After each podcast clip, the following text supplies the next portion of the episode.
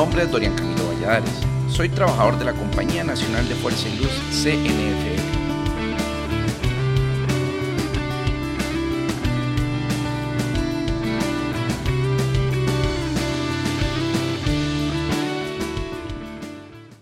En el pasado podcast analizamos la última etapa de la década de los años 70 del siglo pasado. En este podcast estudiaremos la década de los 80. Iniciemos. La década de 1980 inicia con un proyecto hermoso, 50.000 árboles para el programa de reforestación a orillas del canal de Planta Belén. Ese año dio comienzo un programa de reforestación a efecto de proteger la cuenca hidrográfica y buscar aumentar el caudal aprovechable para la producción de energía eléctrica. El proyecto comprendió un total de 50.000 árboles, aportados por el Instituto Costarricense de Electricidad ICE, sin costo alguno para la Compañía Nacional de Fuerza y Luz, que debía sembrar a 10.000 árboles por año. La iniciativa buscaba aprovechar el momento para hacer la siembra de árboles maderables como pochote, cedro amargo, huachipelín y roble sabana, a fin de que durante la estación seca no perdieran vitalidad los árboles sembrados a la orilla del canal, se puso en funcionamiento un sistema de riego. Así se evitó el retraso en el desarrollo de los arbolitos ya sembrados y en estado de crecimiento. Ese fue uno de los primeros grandes proyectos de reforestación de la CNFL, que unos años después contaría con su propio vivero para reforestar grandes cantidades de terreno. Un hecho lamentable sucedió el 3 de enero de 1980, el asalto a la sucursal número 1 en Barrio Los Ángeles. En esa fecha, apenas iniciando el año, transcurrían normales las actividades comerciales de la sucursal número uno de la Compañía Nacional de Fuerza y Luz. Lastimosamente, fue víctima de un asalto a mano armada por cuatro sujetos que se movilizaban en dos motocicletas, una de color amarillo y otra de color verde, que fue decomisada poco después en las cercanías de la sucursal. Dos de los asaltantes atacaron al guardia de la subestación, señor Rodrigo Valladares Sánchez, justo en el momento cuando cerraban los portones principales de las oficinas. Le preguntaron que si ahí podían cancelar el recibo del servicio eléctrico. No le dieron oportunidad de contestar, sino que de inmediato lo encañonaron y le gritaron, esto es un asalto. Valladares quiso retroceder y refugiarse en la caseta de seguridad, pero fue golpeado en la cara con la empuñadura de uno de los revólveres. Le colocaron el arma en la nuca y lo obligaron a dirigirse a las oficinas donde se encontraba el personal. En ese momento estaban el jefe de la sucursal, don José Ángel Torres Carmona, y nueve empleados. A todos les exigieron que se tendieran en el suelo. Todos accedieron. En cuanto al señor Torres, lo encañonaron, al tiempo que le exigían que les entregara todo el dinero. Seguidamente le arrebataron la cantidad de billetes que había en las cajas a cargo de Yolanda Fallas Valverde y Manuel Sánchez. Mientras esto ocurría, los otros dos sujetos permanecieron en actitud vigilante en el portón de la entrada, donde además estaba ubicada la subestación eléctrica de Barrio Los Ángeles. Según explicó el guarda Valladares, su compañero Julio Santamaría, operador de la subestación, quiso poner resistencia ante los asaltantes, y también resultó golpeado por estos. Según indicó el ingeniero Guillermo Romoser, gerente de la compañía de ese entonces, el monto sustraído ascendía a unos 125 mil colones, debido a que 45 minutos antes del asalto, unos empleados de la sucursal habían ido a depositar al banco la suma de medio millón de colones, producto de la cancelación de facturas de agua, luz y teléfono. Podríamos decir que lo positivo de este hecho tan lamentable fue que no cobró vidas humanas. Y dichosamente lo que se perdió fue algo material. El 21 de enero de 1980 se da el primer plan sobre costos e implicaciones de una red de distribución subterránea en el centro de la ciudad capital. En la sesión extraordinaria número 722 del 24 de julio de 1978, el ingeniero Fournier propone que se realice un estudio de los costos e implicaciones para la empresa de transformar en red subterránea toda la distribución aérea de la zona comprendida entre calle 11 y 14 y avenida 6 y 7 de la ciudad de San José. Ello con la finalidad de conocer la magnitud del problema y poder contar con una estimación aproximada del costo de una obra así. Se le indicó al señor gerente de la CNFL, Guillermo Romoser, que realizara un estudio preliminar. El estudio estuvo listo y fue presentado al Consejo de Administración en enero de 1980.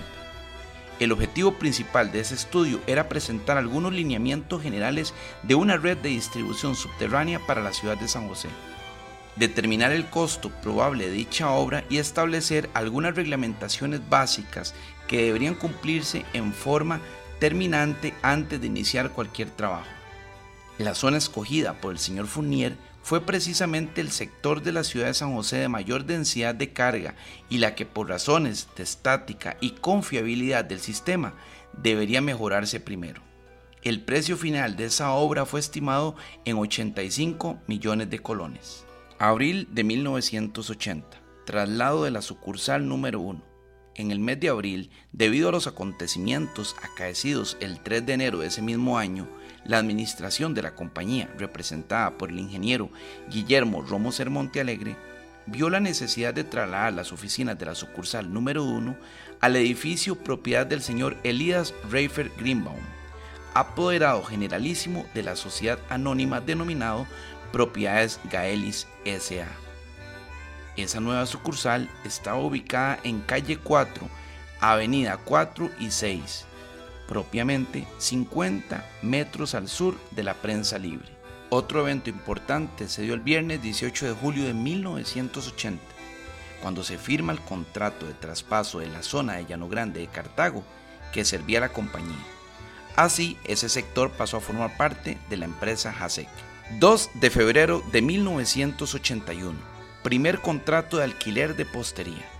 Por primera vez en su historia, la CNFL firma un contrato de alquiler de postería para una televisora por cable. Este lo firmaron el gerente de la CNFL, don Guillermo Romo Sermonte Alegre, y el señor Tomás Batalla Esquivel, como representante de la empresa Proyectos Espaciales Alfa Centauro Sociedad Anónima. Para aquellos años se realizó un minucioso estudio legal y de redacción del proyecto de contrato investigaciones sobre precios de alquiler de poste en Costa Rica y en el exterior, necesidad de garantía de cumplimiento y otras garantías por daños a instalaciones de la CNFL de terceros y daños personales. Además, por tratarse de un asunto que se presentaba por primera vez en el país, se investigó en Estados Unidos el marco contractual correspondiente. 22 de junio de 1984 nacimiento de la Asociación de Empleados de la Compañía Nacional de Fuerza y Luz, ACEFIL.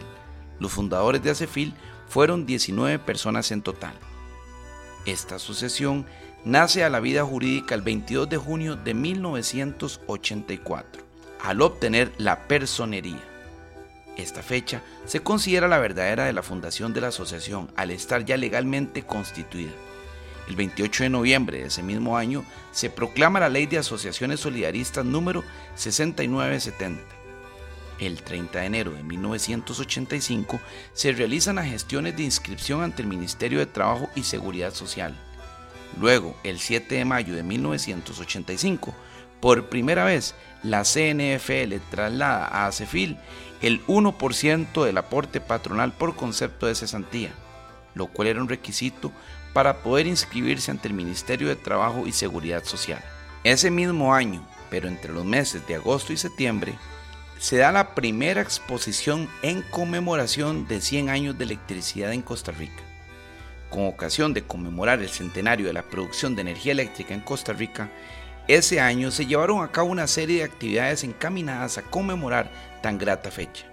Entre lo más significativo de esa conmemoración fue la estrecha coordinación entre la CNFL con el ICE para preparar la primera exposición alusiva al tema denominado Expo 100, situada en el plantel de la calle 21, específicamente donde antes operó el garaje y taller del tranvía de la empresa.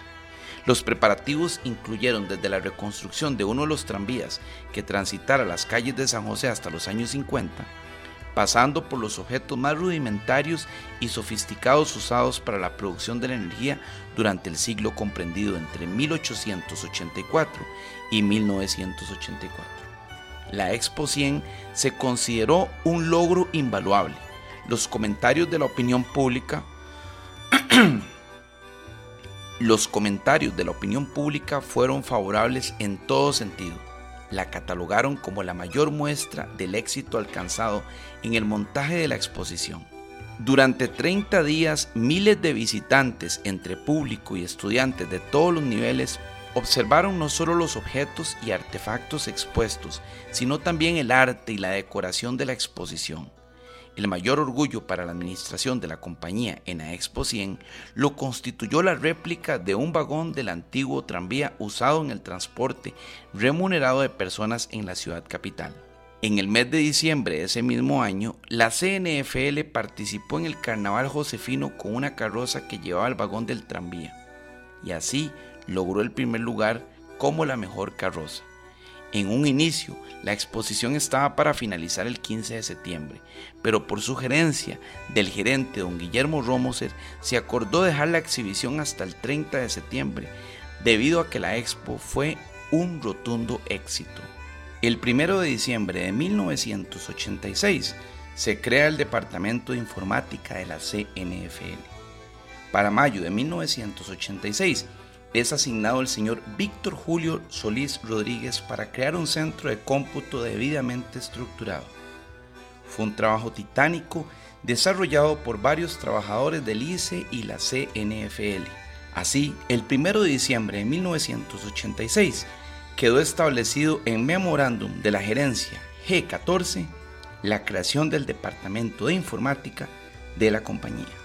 El 1 de marzo de 1988 nace la Asociación de Profesionales de Fuerza y Luz a Profil. En esa fecha, una veintena de profesionales de la CNFL, motivados por lo que el ingeniero Alfredo Delgado describió como impelidos por circunstancias propias del momento, se unieron para formar la Asociación de Profesionales de Fuerza y Luz a Profil. Y bueno, hemos llegado al final de esta década de 1980 con el último acontecimiento. El primero de julio de 1989, el señor Guillermo Romo Montealegre se acoge a su pensión y se nombra al señor Pablo Copsaurio como nuevo gerente. El señor Guillermo Romo Montealegre se acoge a su pensión después de 33 años de servicio en la empresa y 13 años al frente de la CNFL como gerente general. En su lugar es nombrado el ingeniero Pablo Cobb Saborido. Él fue escogido como gerente general por recomendaciones del presidente del Consejo de Administración, el ingeniero Antonio Cañas Mora, en la sesión número 1215 del 23 de enero de ese año, donde recibió el respaldo del resto de los señores directores. Como gerente de la CNFL, el señor Romoser tuvo a cargo la construcción del almacén general del plantel Anonos. Se inició el proyecto de electrificación rural. Se suscribieron la mayoría de convenios con las municipalidades para que la compañía asumiera el alumbrado público. Además, tuvo a cargo el proyecto de electrificación subterránea en el Parque Metropolitano La Sabana.